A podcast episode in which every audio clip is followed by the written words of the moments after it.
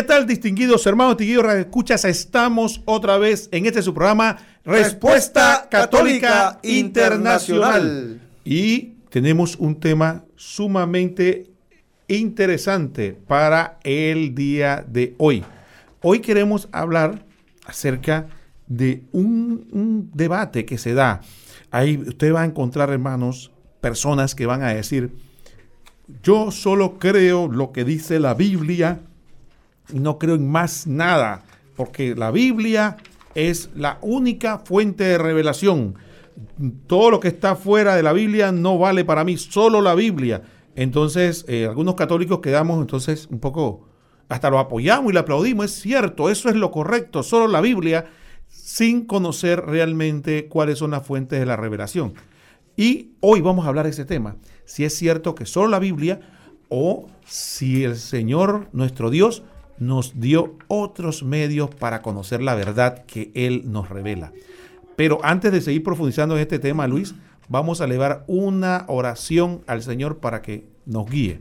En el nombre del Padre y del Hijo y del Espíritu Santo. Amén. Amén. Padre Celestial, te damos gracias y te pedimos que nos, nos inspires esta noche, que nos guíes, si es de noche o de día, dependiendo de dónde nos estén escuchando, para que nosotros podamos compartir con los oyentes un programa, un tema y que encontremos palabras de edificación para cada uno de ellos y de nosotros.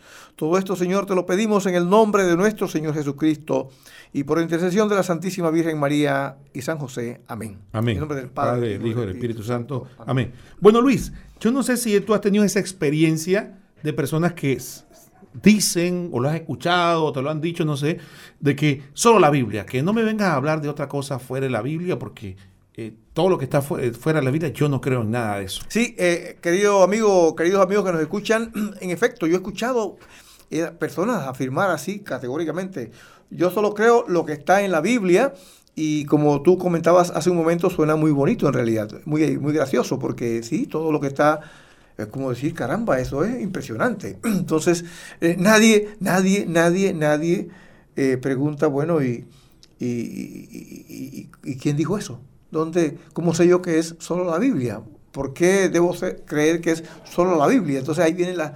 Nadie se pregunta eso simplemente. Mucha gente se entusiasma, inclusive católicos, como dices tú. Pero conforme desarrollamos el tema a lo largo del programa, nos vamos a llevar unas pequeñas sorpresitas. Sí, Luis, podríamos decir que existen grupos cristianos no católicos eh, que tienen la creencia que todo lo que se necesita creer para salvarse se encuentra en la Biblia. Y lo que no saben muchos hermanos es que esta es una enseñanza que no proviene del catolicismo, sino de la reforma protestante. Esta afirmación es la que mayores divisiones ha causado entre los cristianos no católicos pues va de la mano de otro principio de la reforma que es el libre examen. Es decir, que cada uno puede interpretar la Biblia a su modo personal. Entonces, ya hablamos de dos cosas, dos combinaciones que son dinamita, Luis. Solo la Biblia y la libre interpretación de la Biblia. Entonces, eso ha causado un gran, gran problema dentro del cristianismo. Hay tantas sectas como cabezas. Sí, porque eh, como comentaba al principio, si, si esa afirmación es cierta, solo la Biblia, entonces quiere decir que yo puedo eh, o debo solamente aceptar, creer y seguir lo que enseña la Biblia. Pero, pero debe haber algún lugar de la Biblia que diga, tienes que creer solo en mí, o sea, en la Biblia, y no puedes creer en nada más lo que no encuentres en este libro, pues no sirve para nada porque todo lo que debes creer para salvarte está aquí en la Biblia. Entonces, curiosamente, cuando uno hace la pregunta a estas personas, no puede encontrar ningún lugar eh, en donde la Biblia diga que ella es la única fuente de revelación de Dios. Porque no está escrito en ningún lado, el que está afirmando que solo la Biblia es la fuente de revelación, está pidiendo que lo sigamos es a él y el que está más allá hace lo propio. Y cada uno va entonces interpretando, como tú señalas, lo que le parezca de la Biblia. La afirmación esta, eh, pues lleva a la interpretación libre que es tan grave o peor que la afirmación de que solo la Biblia basta. Luis, es que se ponen a brillar con, si se podría hacer la analogía, con el brillo de otro. Porque si, si alguna persona dice que, bueno, la Biblia es la palabra de Dios, algo que los católicos por supuesto creemos, pero si nosotros agarramos a esta persona que dice que solo la Biblia, que la Biblia es la palabra de Dios, que solo hay que creer en la Biblia, le preguntamos, ¿y cómo usted sabe que la Biblia es la palabra de Dios? No pueden contestar, Luis, porque efectivamente el grupo a los que pertenecen tienen pocos años de existencia o dos o tres siglos. Entonces ellos no saben o no conocen el origen de la Biblia. Entonces los católicos sí conocemos el origen de la Biblia, que de hecho compartimos nosotros en un programa anterior y contestamos que la Biblia es la palabra de Dios porque el magisterio de la iglesia, porque la Biblia no se puede probar a sí misma, sí, y porque en ninguna parte, incluso de ella, dice que ella es palabra de Dios. Por lo tanto, la Biblia no puede ser juez de sí misma. A partir de ese principio, nosotros debemos entender que hay una autoridad superior que pudo, que tuvo que compilarla y definirla, y que también tiene que haber venido a través del tiempo esa información, esa documentación, ese conocimiento que viene de Cristo, cómo llegó hasta nosotros. Entonces, ese aspecto simplemente se lo saltan olímpicamente, hermanos, y dicen, no, ya yo recibí la Biblia aquí en, en este año, en el siglo XXI, y, y, bien espastada, bien formada, o algunos ya en formato digital, y la tengo aquí en la palabra de Dios y a mí no me importa el pasado y yo simplemente de aquí en adelante, esta es la palabra de Dios y punto. No me discuta eso y hágame caso de lo que yo le digo a través de la Biblia. Esa es la actitud que muchos católicos aplauden sin darse cuenta. Simple y llana manipulación. Sí, eh, si nosotros vamos al catecismo de la Iglesia Católica, en el artículo 76 encontramos la explicación de lo que estamos eh, pues presentando Roquel y yo un poco más adelante, estaremos viendo los fundamentos bíblicos de estas enseñanzas del catecismo. En el artículo 76 dice, la transmisión del Evangelio según el mandato del Señor se hizo de dos, dos maneras. Una, oralmente, los apóstoles en su, con su predicación, sus ejemplos, sus instituciones, transmitieron la palabra de palabra lo que habían aprendido de las obras y palabras de Cristo y lo que el Espíritu les enseñó. Por escrito también, los mismos apóstoles y otros de su generación pusieron por escrito el mensaje de la salvación inspirado por el Espíritu Santo. Es decir, hay dos formas como se transmitió la revelación divina oralmente y por escrito. Veamos, oralmente el Señor sube a los cielos, no existe nada escrito. Y los apóstoles empiezan a predicar y enseñar y las personas pues se tienen que apoyar en lo que los apóstoles recordaban. Recordemos que cuando en la carta a los Gálatas San Pablo dice que, cuando, que subió por 15 días a Jerusalén a hablar con Cefas. Imagínense ustedes qué tendría que hablar San Pablo con Cefas en 15 días. Si uno va a visitar ahora mismo a un pariente de un ganadero, visita a otro ganadero y se pasa 15 días con él, se, la pasan hablando quizás de ganado, de ganadería, de pues cosas de, la agricultura. Pero en el caso de Pablo y Cefas, que no eran ni siquiera, no eran ganaderos, ni siquiera eran pastores, ¿de qué creen ustedes que estarían hablando? San Pablo estaba aprendiendo de Pablo, de Pedro, perdón. Así que eso que Pedro le estaba enseñando a San Pablo era oral, era lo que él recordaba, era lo que él tenía clarito en su mente. Y Pablo, con el pasar de los años, por allá por 20 eh, años después probablemente, empezó a escribir unas cartas en donde iba plasmando todo lo que había aprendido oralmente, de, en este caso de Pedro y de otros apóstoles. Luis, y un aspecto que me impresiona de, de esto es que los, nosotros aprendimos, nos llega el Evangelio, a través de la predicación, pero también de sus instituciones que, y también de sus ejemplos. Y esto es muy importante, hermanos y hermanas, porque es, eh, ahí vemos la tradición viva de la iglesia. No se trata solamente de lo que pudo haber quedado escrito, sino de lo que ellos hicieron y cómo lo realizaron. Y parte de esa información efectivamente no la encontramos solos en la escritura. Y esto es importante, hermanos. Tenemos que tener una mente más amplia acerca de la revelación. Muchas veces nosotros pensamos que la revelación se, se circunscribe a lo que vemos escrito en la Biblia y no damos cuenta que el Evangelio como dice muy bien, se transmite de diversas maneras, oralmente, pero también a través de, sus ejemplos, sus instituciones, transmitieron la palabra que había aprendido pues, de, de, las obras y palabras de Cristo y lo que el Espíritu Santo le enseñó, que es otro aspecto importante, que también la interpretación correcta de la Biblia o de las palabras de Cristo era, eh, es parte de la tradición. Y esto quiero hacer un, ejemplo, Luis. Imaginémonos que, y, querido escuchas, quisiera que usted haga un ejercicio mental. Imagínese que alguien le pidiera que usted escribiera un libro de su mamá o de su papá. Y usted escribe el libro y narra la vida y las palabras que su papá decía, los refranes y, y, los, y las cosas que su papá decía. Y póngase a pensar usted, que usted que vivió X cantidad de años con, su mamá o su papá, después que usted escribe el libro, alguien empieza a leerlo y a decir, ah, el señor fulano lo que quería decir con esto es tal cosa. Te lo va a decir, no señor, esa no es la interpretación correcta. Mi papá cuando quería decir tal cosa se refería a esto o lo decía por esto. ¿Por qué? Porque usted convivió con él y aprendió que las palabras, aunque podía ser mal interpretadas, usted tenía la interpretación correcta porque estaba directamente en la fuente. Algo parecido ocurrió con los apóstoles. Los apóstoles vivieron, convivieron con Jesús y aprendieron cómo se interpretaban o cuál era la interpretación correcta de las palabras de Cristo y el Espíritu Santo lo inspiraba.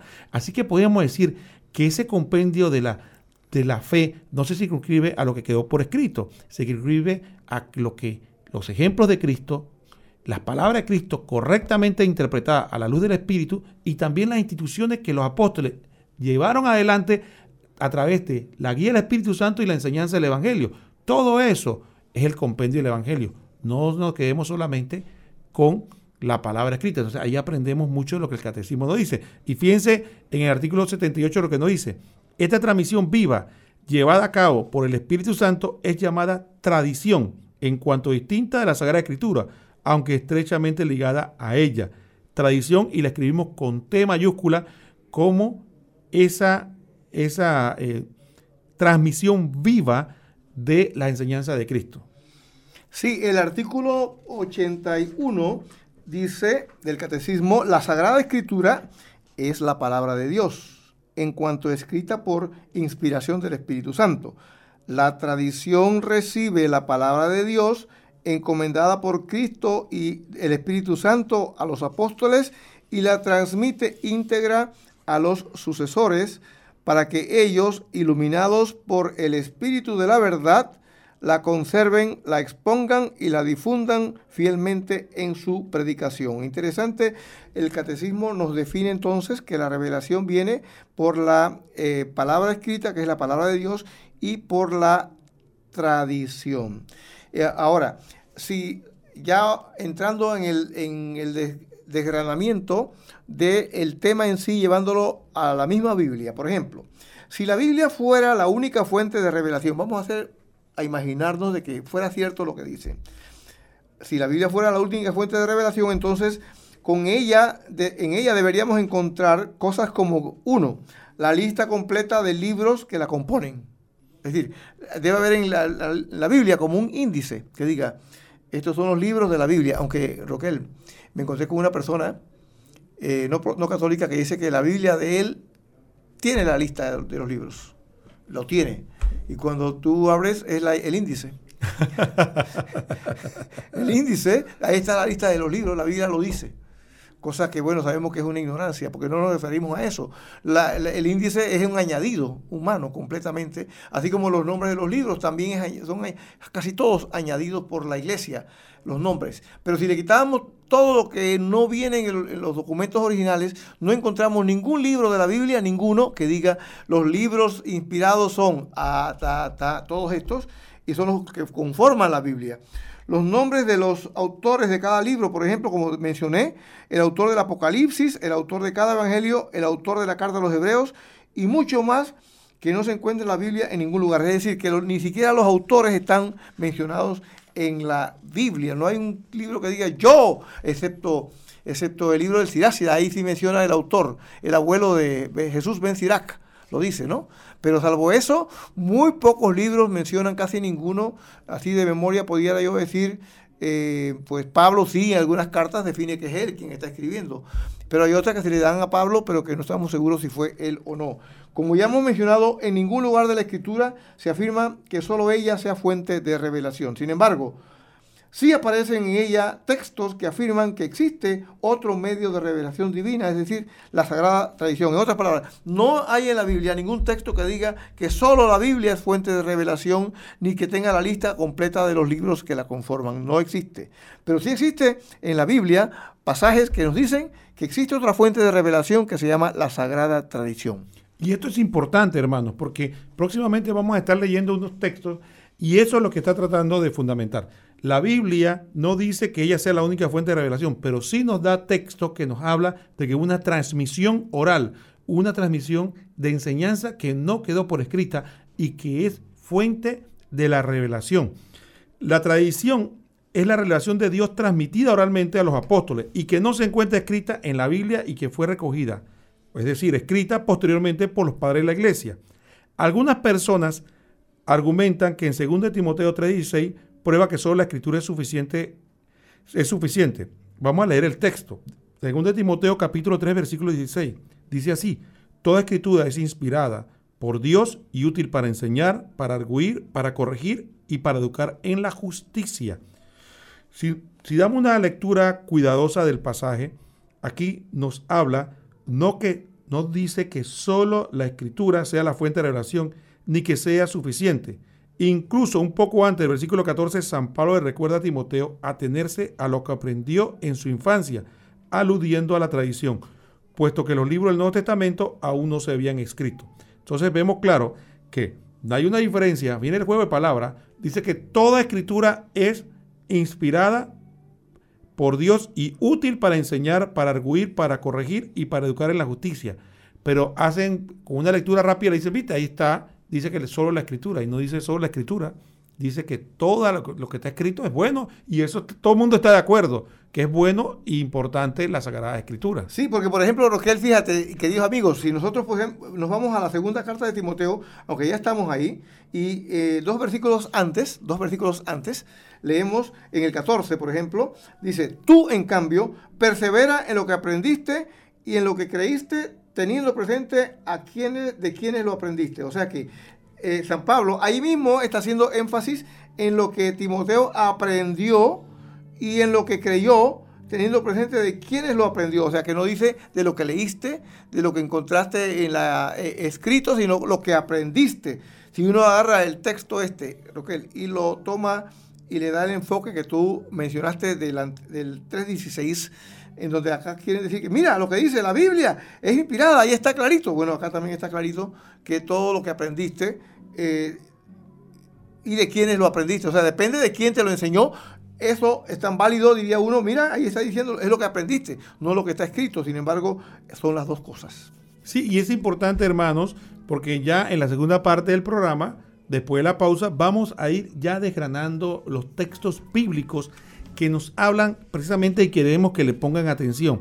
Fíjense, no hemos encontrado un solo texto bíblico y le pedimos que los busque con calma si, o le pregunte a, sus amigos no católicos que le muestre un texto bíblico que diga que la Biblia es la única fuente de revelación.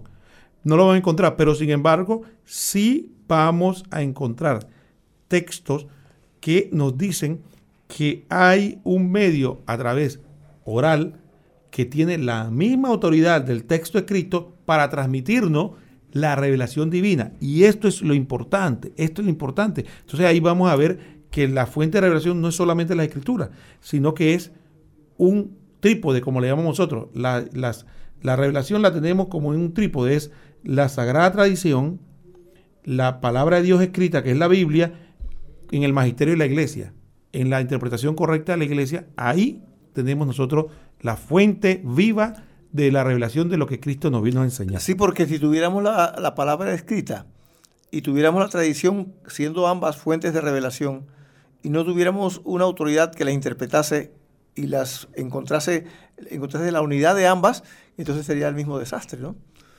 Lo mismo, Luis, lo mismo, exactamente lo mismo, porque cada quien iría por su lado. Entonces, Vamos a hacer una pausa, hermanos y hermanas, para que eh, podamos tomar un respiro, tomamos un vaso con agua. Mejor dos. Mejor, dos. Respiramos, tomamos, porque ahora esto se pone mejor después de la pausa.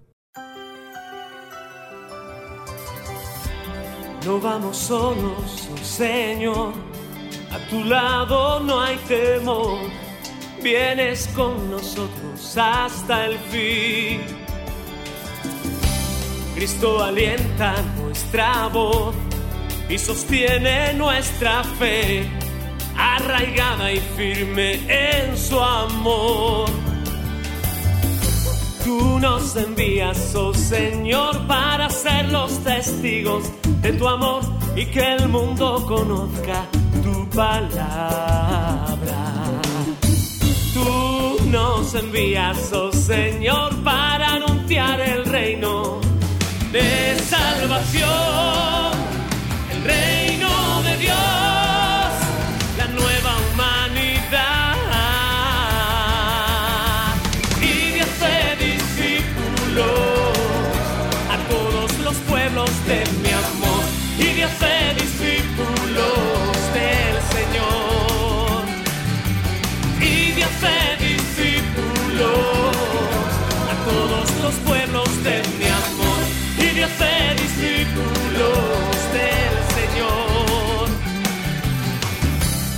Donde haya odio pongamos, en las sombras sean la luz, la esperanza vencerá al dolor.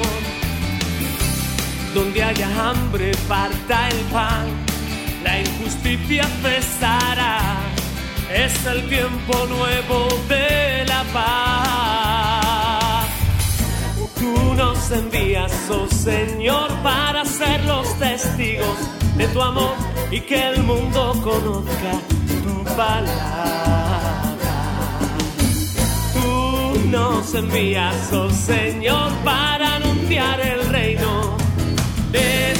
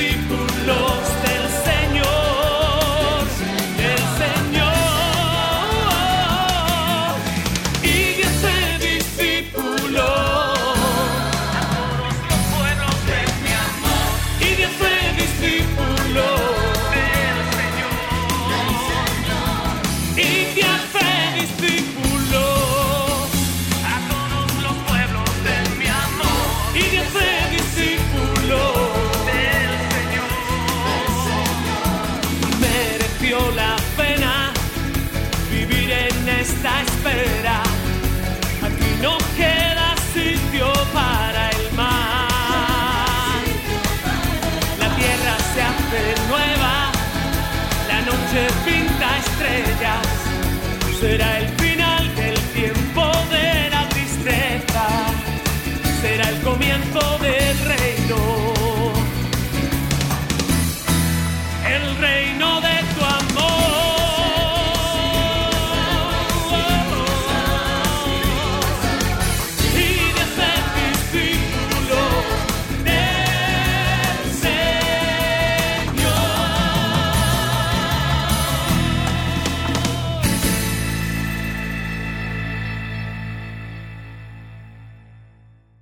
hermanos, estamos de vuelta en este su programa Respuesta Católica Internacional. Y como sabes, estamos en este tema de la sagrada tradición o como algunos le llaman solo la Biblia. Si es que estamos estudiando si solo la Biblia es la única fuente de revelación. Y habíamos estado hablando en todo este tiempo sobre cómo la Sagrada Escritura no dice en ninguna parte que la Biblia sea la única fuente de revelación. ¿Cómo descubrimos cómo se transmitió eh, eh, el Evangelio, la palabra revelada por Dios a través de nuestro Señor Jesucristo, a través de diversos medios, a través de, la, oralmente, de, sus ejemplos, de sus instituciones, se transmitió la, la palabra de Dios. Pero también vamos a ver que la escritura, a pesar de que no dice que la Biblia sea la única fuente de revelación, sí nos dice de que existen una transmisión oral de la palabra y que la escritura le da, y eso es lo importante, hermano, y pongamos atención, le da la misma importancia que la palabra escrita.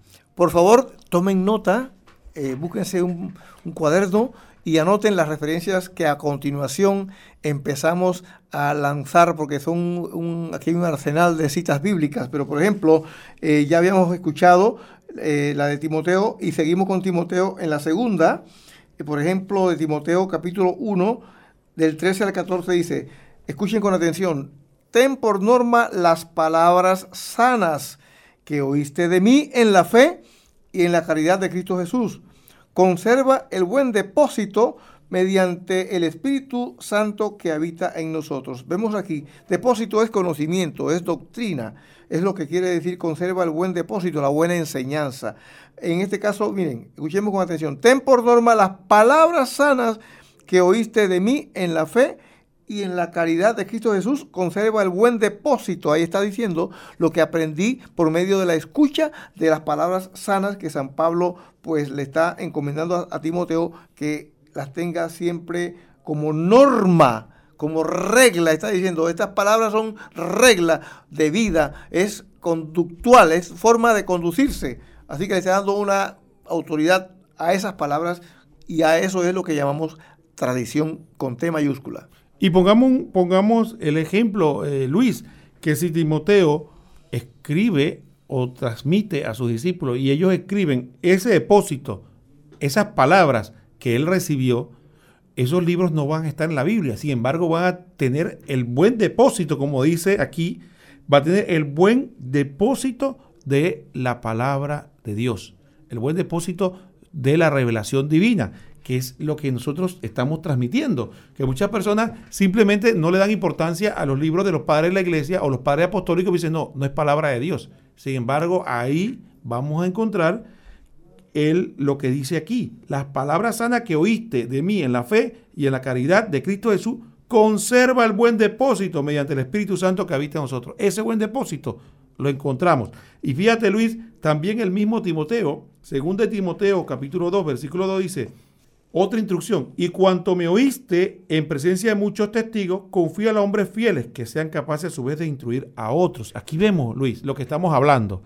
Viene San Pablo, le enseña a Timoteo, pero no le dice escribe libros, manda chat, manda WhatsApp, graba video, graba audio, ponlo en tu muro de Facebook, no dice eso. Lo que dice es que lo que recibió él oralmente se lo transmita oralmente a otros para que se lo enseñe oralmente a otros entre esos hermanos, definitivamente de esos discípulos de los apóstoles, o a su vez discípulos de los discípulos de los apóstoles, hay personas que escriben libros, que escriben, eh, eh, eh, donde narran estas enseñanzas que conservaron de los apóstoles, o a su vez que le vinieron de los apóstoles. Ahí tenemos ese testigo fiel de lo que Jesucristo nos transmitió. Y uno puede pensar con la mentalidad del siglo XXI que cómo era posible que estos eh, apóstoles o estos eh, obispos pudieran transmitir, cómo pudieran retener tanto, eh, Roquel, la memoria es traicionera, podrían pensar, sin embargo, en aquellos tiempos que no había, como tú dices, grabadoras,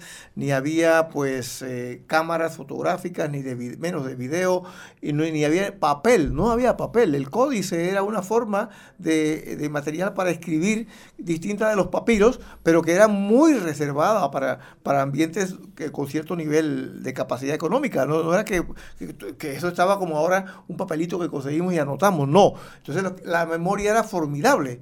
Era como igual, eh, en Roquel, cuando, eh, no sé si tú eh, has oído que en el interior hay campesinos que, que pueden distinguir por, por, muchas cosas qué hora es del día o pueden distinguir con certeza casi mm, que envidiable para los programas estos que pronostican el tiempo con certeza casi de muy alta posibilidad de que va a llover. Tienen formas de saberlo porque han desarrollado los, los, sentidos producto de las necesidades de, de, vivir en esas condiciones.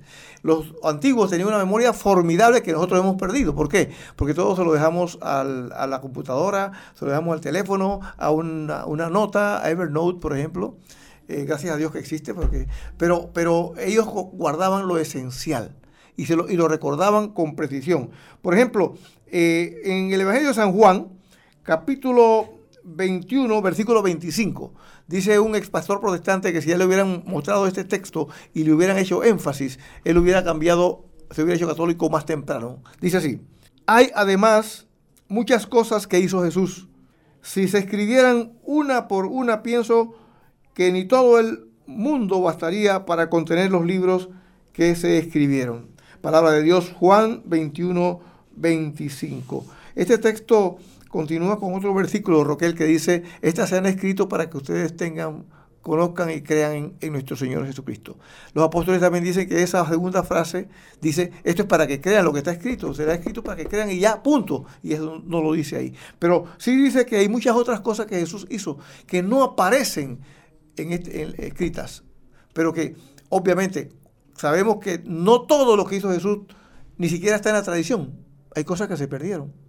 Lo que el Espíritu Santo infundió en los padres de la iglesia y, en los autores de la Biblia era lo que quería que escribieran y que lo que se olvidara, pues que se olvidara. Pero lo esencial lo tenemos en la tradición y lo tenemos en la Biblia. Pero hay muchas más cosas que hizo Jesús que nos las hemos perdido. Y el autor sagrado, San Juan, se cuidó de dejarnos en claro de que no todo. Y por eso es que veremos en unos textos más adelante de San Juan que habla con mucha propiedad de que hay cosas que él transmitía no por escrito. Porque Luis, esto, todo lo que nosotros estamos hablando ahora, imagínate, toda esta información, si tuviéramos que escribirla, sería bastante, ah, bastante información escrita. Sin embargo, San Juan decía, hay cosas que yo quiero transmitirle, vamos a verlo el texto más adelante, yo podría decírselo por escrito, pero prefiero ir personalmente y decírselo. Miren, por ejemplo, San Pablo, dice en 1 Corintios 11, 23, porque yo recibí del Señor lo que transmití, que el Señor Jesús la noche que fue entregado tomó pan. Es decir, esa información no la recibió San Pablo leyéndole de un libro o leyéndole un evangelio porque no estaba escrito. Él supo de la Eucaristía de la celebración de la Santa Misa a través de la transmisión, la tradición, porque recuerden que la tradición es una traducción de transmisión. La palabra tradición quiere decir transmisión, transmisión de la fe. También vemos a Pedro, que nos dice en 2 de Pedro 2.21, pues más le hubiera valido no haber conocido el camino de la justicia que una vez conocido volverse atrás del santo precepto que le fue transmitido, tradición, la transmisión oral. Y en 2 Tesalonicenses capítulo 2 versículo 15 dice, así pues hermanos, manténgase firme conservando las tradiciones que han aprendido de nosotros, de viva voz o por carta. Las iguala, el mismo nivel, de viva voz o por carta, ambas tienen la misma autoridad. Y aquí vemos un, aspecto importante, Luis. De la tradición oral surge la escritura y surge la otra tradición que no quedó escrita en la escritura. Entonces ahí vemos un aspecto importante. Rechaza, rechazan muchos por desconocimiento la tradición y no se dan cuenta que ella fue la primera fuente, la tradición oral de la escritura, el Nuevo Testamento y también el Antiguo, pero de otra tradición, y lo que tenemos hoy como la tradición eh, eh, de la transmisión del Evangelio. Esto es importante, hermano, porque las personas solamente ahora, eh, en ese literalismo, solamente quieren aceptar lo literal, lo escrito. Sin embargo, no se dan cuenta de que el Evangelio se predicó primero oralmente. Por muchos años. Por ejemplo, miren, en el libro de los Hechos de los Apóstoles dice, los apóstoles se mantenían, perdón, los cristianos se mantenían constantes en la enseñanza de los apóstoles, constantes en la enseñanza, no en los escritos, porque además no existían, eran constantes en lo que los apóstoles les enseñaban. Eh, ahora, ¿cómo se recibía esta enseñanza? Por medio de las prédicas, catequesis, etcétera, pero nada escrito. Por ejemplo, escuchemos con atención o busquemos en la Biblia, si la tienen al frente, en la primera carta a los tesalonicenses, capítulo 2, eh, versículo 13, que dice, de ahí que también por nuestra parte no cesemos de dar gracias a Dios porque al recibir la palabra de Dios que les predicamos, la acogieron, no como palabra de hombre, sino como cual es en verdad como palabra de Dios, es decir, la que le predicaron, una, por la predicación. La predicación entonces era también palabra de Dios. Eso que estamos conversando, eso que estamos describiendo es lo que la iglesia llama tradición, aquello que no está escrito, pero que es palabra de Dios confirmando lo que estamos diciendo. En 1 Corintios 11:2, los les alabo porque en todas las cosas se acuerdan de mí y conservan las tradiciones tal como se las he transmitido. Bendito sea Dios. Aquí está clarísimo, hermanos, como 1 Corintios 11:2. Queda claro entonces, por las citas anteriores, que existe parte de la revelación de Dios que no está contenida en la Biblia. Podemos encontrar también en el Nuevo Testamento otros ejemplos claros de tradición. Los siguientes textos hacen referencia a enseñanzas anteriores a Cristo, que sin embargo no menciona en ninguna parte del Antiguo Testamento y que veremos de inmediato. Esas son enseñanzas que no aparecen en el Antiguo Testamento, pero que nos llegó a nosotros por transmisión oral. Fíjense, por ejemplo, en Mateo 2.23 dice, y fue a vivir en una ciudad llamada Nazaret, para que se cumpliese lo dicho por las profecías. Será llamado Nazareno. No hay ningún texto en el Antiguo Testamento que diga que Jesús será llamado Nazareno. En Mateo 23.2 se habla de la cátedra de Moisés. Tampoco en el Antiguo Testamento aparece nada que hable de la cátedra de Moisés. Y finalmente, en 1 Corintios 10.4 se habla de que la roca seguía a los israelitas. Y esa enseñanza tampoco la vamos a encontrar en el Antiguo eh, Testamento. Esas son enseñanzas que reciben los apóstoles a través de la transmisión oral del Antiguo Testamento. Roquel, ¿cómo me aclaras, por ejemplo, esta duda que he escuchado en algunos momentos por allí? Y pues vamos a ver si aprovechamos este momento para que nuestros oyentes se beneficien. Porque en el, Nuevo Testamento eh, se atacan, por ejemplo, parece que se atacan las tradiciones. Eh, en Mateo 15, 3 dice, y ustedes ¿por qué transgreden el mandamiento de Dios por su tradición? Y también en Mateo 15, 6 dice así, en nombre de su tradición, ustedes invalidan el precepto de Dios. Y también en Marcos 7, 8 dice, ustedes descuidan el mandato de Dios y mantienen la tradición de los hombres. ¿Cómo podríamos explicarle esto a los eh, amigos que nos escuchan. Primero tenemos que aclarar, hermano, que la diferencia entre tradición y todos tenemos tradición, familiares, tenemos tradiciones eh, eh, locales y tenemos tradiciones incluso nacionales. Eso es la transmisión de algunas costumbres humanas que pueden ser a favor o en contra de la palabra de Dios. Dependiendo de ese discernimiento, es lo que hace Jesús a decir, estas tradiciones que están practicando ustedes es contraria a la palabra y por eso rechazo. Sin embargo, lo que, lo que nosotros estamos hablando, eh, Jesús está condenando las, tradiciones que van en contra de la enseñanza de Dios. No la condenan porque sean prácticas humanas. No es la esta la tradición. Sin embargo, a lo que estamos refiriendo y que ya hemos explicado, esta tradición, enseñanza, es revelada a los apóstoles, quien la transmite a través oralmente. Con el paso del tiempo se van consignando en cartas, en la liturgia, en libros. La misma Sagrada Familia cumplía con prácticas que eran costumbres de su pueblo y por lo tanto humanas, como podemos apreciar en Lucas 2.42.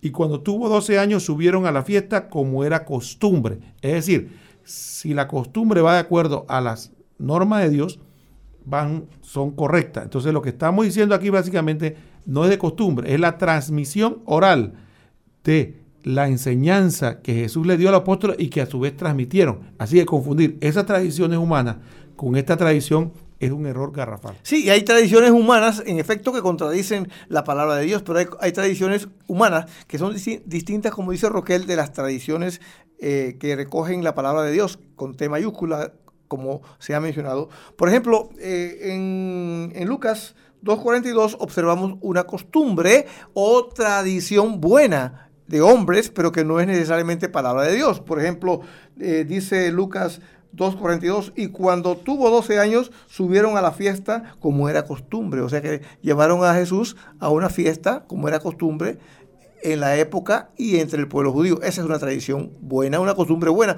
pero que no es la tradición con T mayúscula a la cual nos estamos refiriendo tampoco. Bueno, Luis, ahora me toca a mí, porque me sorprendiste y me, quedé así un poco con esa pregunta que me tiraste así, como dicen, en strike. No, no, no, no, no le compren eso, él no se no es sorprendido ahora fácilmente. Yo, ahora yo quiero ahora decirte la misma pregunta. Yo no sé, Luis, si has tenido la oportunidad de, de hacer una dinámica que hace la gente, que a una persona aquí le dicen una frase y la va pasando de, de boca a oído una y otra vez, van pasándosela, y de repente cuando van ante el último personaje, dice que la frase que dieron originalmente es totalmente disparatada con lo que se dijo al principio.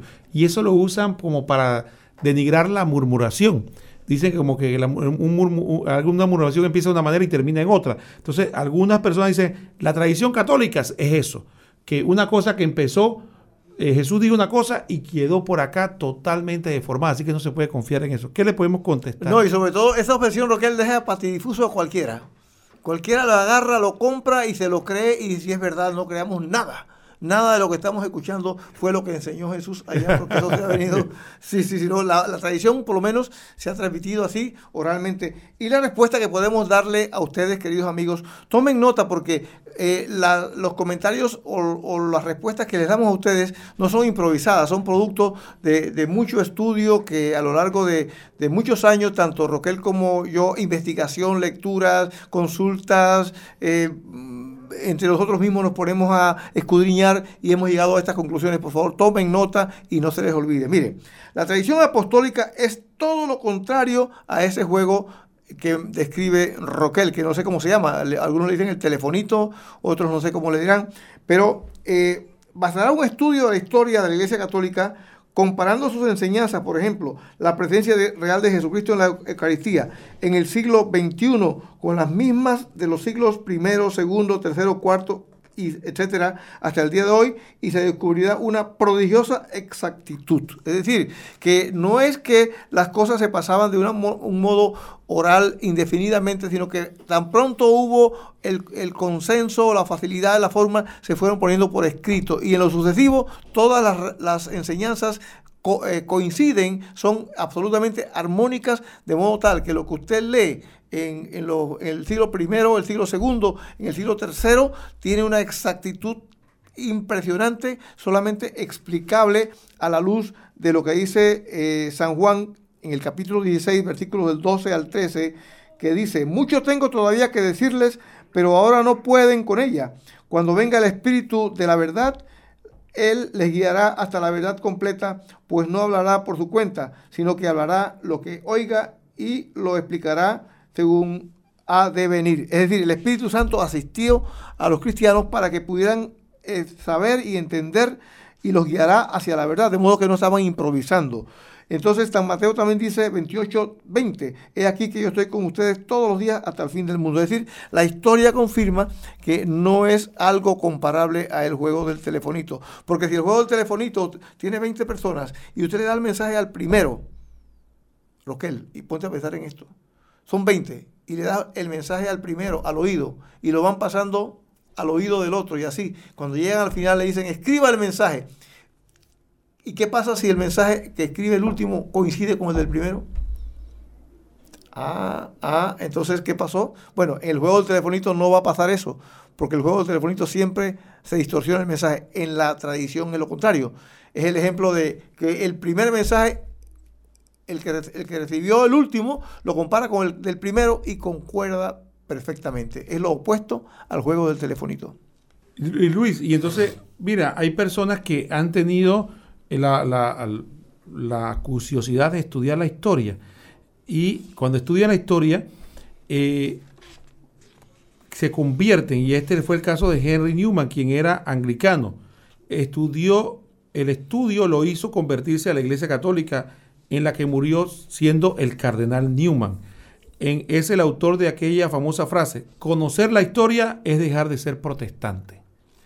Luis, ya estamos en la fase final del programa, podemos ya empezar en nuestras conclusiones. Sí, por ejemplo, quiero, quiero conversarles de que conozco dos casos, dos casos de eh, expastores protestantes que se hicieron católicos sin ir a la Biblia, solo a través de la tradición porque ellos empezaron a decir cómo pudo nacer la Biblia del aire. Tuvo que haber nacido de un marco de tradiciones. Por lo tanto, la tradición los hizo llegar a la Biblia y, hubo uno que se convirtió por la liturgia porque la comunidad le dijeron, yo queremos, queremos celebrar el culto, ese culto protestante, pero como lo hacían los primeros cristianos. Y él dice, tiene un mes para que usted investigue cómo lo hacían. Y cuando vino el pastor después del mes, era ver un, sacerdote católico, con vestiduras, con todas estas cosas que se pone el, el sacerdote. Y eh, se convirtió él y una como, como unos 50 más de la comunidad se hicieron católicos. Entonces vamos a concluir diciendo que la revelación divina nos viene por la palabra de Dios escrita que llamamos Biblia, y por la sagrada tradición, infaliblemente interpretada por el magisterio de la Iglesia. Eh, si nosotros, por ejemplo, en estos días se encontrase en una cueva un documento de dos mil años de antigüedad que diera que es la carta de San Pablo, eh, una que no, no, tuviéramos y que está inspirada por el Espíritu Santo, eso no la haría escritura, pues sin ningún, de ningún modo, porque la Biblia no puede ser testigo de ella misma. Habría que esperar el veredicto de la iglesia. Por lo tanto, es la iglesia la que la interpreta, es la iglesia la que define la palabra de Dios en cuanto a contenido en la Biblia y la tradición que ilumina esa interpretación que la iglesia con su autoridad recibida de Cristo en Mateo 16, 18 ejercita, la custodia y la enseña con toda fidelidad a los fieles. De modo que si alguna persona dice que la Biblia es la suprema autoridad, habría que preguntarle, ¿cómo lo sabe? ¿En dónde lo dice? ¿Cómo sabe que los evangelios fueron escritos por San Mateo, San Marcos, San Lucas, San Juan y sin ningún, eh, sin ningún lado de la Biblia lo dice? ¿En dónde dice que son libros inspirados por Dios? Es tan simple como abrir la Biblia para comprobarlo. Lo invitamos a hacerlo. Solamente puede saberlo porque la Iglesia Católica, con la autoridad que le viene de Cristo, el Señor así lo definió y así nos lo ha enseñado por más de dos mil años. Por lo tanto, si alguien le dice que solo la Biblia basta, pregúntele entonces, ¿En dónde dice la Biblia eso? ¿Podría mostrarme? No podrá hacerlo, pues esa afirmación viene de hombres y no de la Biblia. Muy bien, Luis. No queda más que decirle que hoy estuvimos con ustedes, Luis Roquel, que le saludamos atentamente en el nombre de nuestro Señor Jesucristo y le decimos a todos, tristeza y melancolía fuera de la casa mía.